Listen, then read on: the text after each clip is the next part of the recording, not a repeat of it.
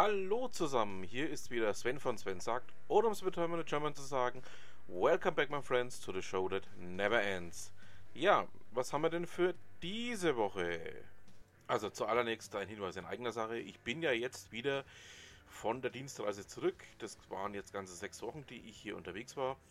Das heißt, die Ausgaben werden jetzt auch wieder deutlich länger.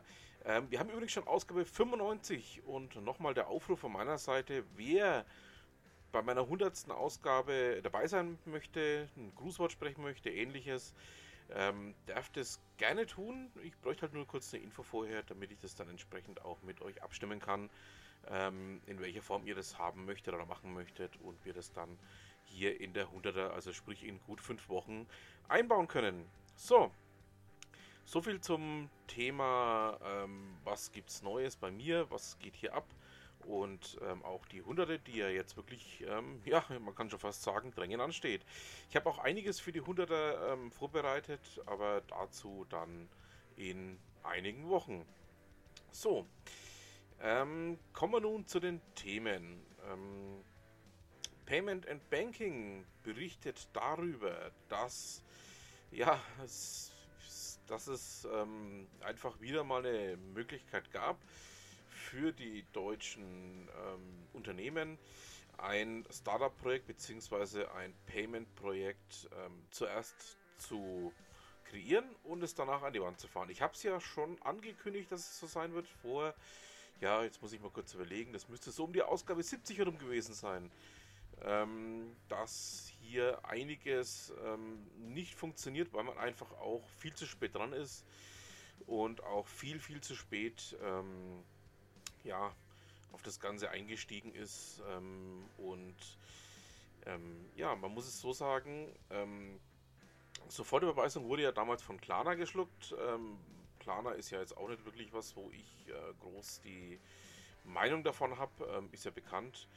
Ähm, für mich ist das einzig wirkliche, ähm, absolut ähm, zuverlässige Zahlungssystem aktuell immer noch PayPal. Ich habe noch nichts gefunden, was mich mehr ähm, als Verbraucher anspricht, mehr auch als Verbraucher, ja, wie will ich es ausdrücken, mehr als Verbraucher auch abholt oder auch ähm, mir persönlich mehr entgegenkommt, auch von den ähm, ja, Möglichkeiten, die man damit geschaffen hat. Ähm, von der Automatenzahlung, die es ja in einigen ähm, Bahnhöfen unter anderem gibt. Ich habe es in Frankfurt habe ich schon mal erlebt, dass man damit PayPal am Automaten zahlen kann oder auch diverse andere Geschichten. Ja, ähm, doch was ist hier nun passiert? Ähm, dem einen oder anderen hatte ich es ja schon, ähm, wie gesagt, so um diese Ausgabe 70 herum angekündigt, dass die Deutschen es einfach nicht auf die Reihe kriegen, ein vernünftiges Zahlungssystem auf die Beine zu stellen, beziehungsweise, ähm, wenn sie es dann doch mal geschafft haben, so viel zu spät dran sind. Ähm, ich nenne hier einfach nur das Beispiel ähm, PayDirect und wie sie alle heißen die ja mehr als zehn Jahre nach PayPal auf den Markt kamen.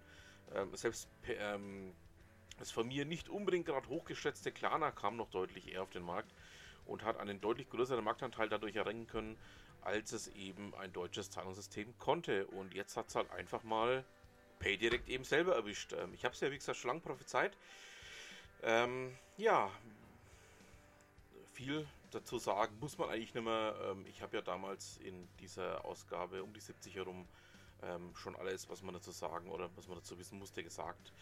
Ich habe euch den Artikel trotzdem mal verlinkt. Schaut einfach mal rein, wenn es euch interessiert. Und ja, damit hätte ich gesagt, ähm, wird es doch immer interessanter, was denn nicht auf den Markt kommt in Deutschland, kann man schon fast so sagen. Ja, das klingt jetzt böse, aber ähm, trifft es eigentlich ziemlich genau. So, was haben wir denn sonst noch? Ähm, Google Maps bekommt jetzt äh, Features aus Waze. Waze wurde ja vor Jahren schon auch vom Google-Konzern aufgekauft, ist ja ein, ein Echtzeit-Navigationssystem, welches auch wirklich gut funktioniert. Und ähm, die Chip, genauer gesagt Arno Eisner von Chip, berichtet jetzt darüber, dass ähm, jetzt auch gewisse Features aus Waze eben in den Google Maps ähm, ja, Navigation implementiert werden sollen. Ähm, das Ganze soll jetzt erstmal auf Rahmen einer Beta-Version funktionieren oder ja, umgesetzt werden. Ähm, bin natürlich gespannt, wie denn den Google Maps-Nutzern das Ganze gefällt. Ähm, wie gesagt, ich kenne es von Base ja schon alles recht lange, dass da umgesetzt werden soll. Ähm, wer sich dafür interessiert, kann einfach mal reinschauen. Und ähm, ja, da würde es mich einfach mal interessieren, was ihr dazu zu sagen habt als Google Maps Nutzer oder auch als Waze Nutzer. Ähm, ja, dürft ihr gerne was in den Kommentaren dazu hinterlassen. So, kommen wir nun zu was völlig anderem. Die T3N, genauer gesagt. Äh, Tobias Weidemann ähm, darüber, dass Schleswig-Holstein nun fast vollständig auf Open Source umstellen möchte. Ähm, wir haben ja sowas schon mal erlebt. Ähm, ich nenne nur die Bezeichnung Linux. Ähm, ich hatte mich ja auch in einer früheren Ausgabe meines Podcastes und auch in meinem Blog, ähm, als ich ihn noch ja, mehr oder minder betrieben habe, ähm, zu dem Thema ja schon geäußert. Ähm, bin einfach mal gespannt, ob Schleswig-Holstein da jetzt ein glücklicheres Händchen besitzt, das Ganze umzusetzen oder ob es dann auch so endet, wie es damals in München geendet ist, wo man ja immer noch am Rückimplementieren in Richtung ähm, Microsoft-Produkten ist. Ja, äh, bleiben wir mal dran, schauen wir mal drüber, ähm, was denn da die nächste Zeit durch passiert. So, damit haben wir es dann auch schon fast wieder. Damit sind wir auch schon bei Ute Mündlein. Ähm, wir haben heute mal wieder was aus dem Archiv von Ute. Und zwar geht es bei diesem Beitrag um das Thema Selbstsabotage, also ähm, ein Thema, das ja eigentlich, ja, ich sage jetzt mal, jeder von uns zu Genüge beherrscht, zu Genüge kann. Und ähm, dachte ich mir, packe ich einfach mal hier rein, ist nämlich auch eine hochinteressante Geschichte. Ute hatte da nämlich vor geraumer Zeit ein Webinar zu dem Thema gehalten. Und ähm, ja, schaut euch einfach mal rein, wenn es euch interessiert. Und ja, nehmt was mit. So, damit haben wir es dann auch schon wieder für diese Woche. Ich bedanke mich fürs Zuhören. Wünsche noch ein schönes Restwochenende und was immer Sie machen, machen Sie es gut.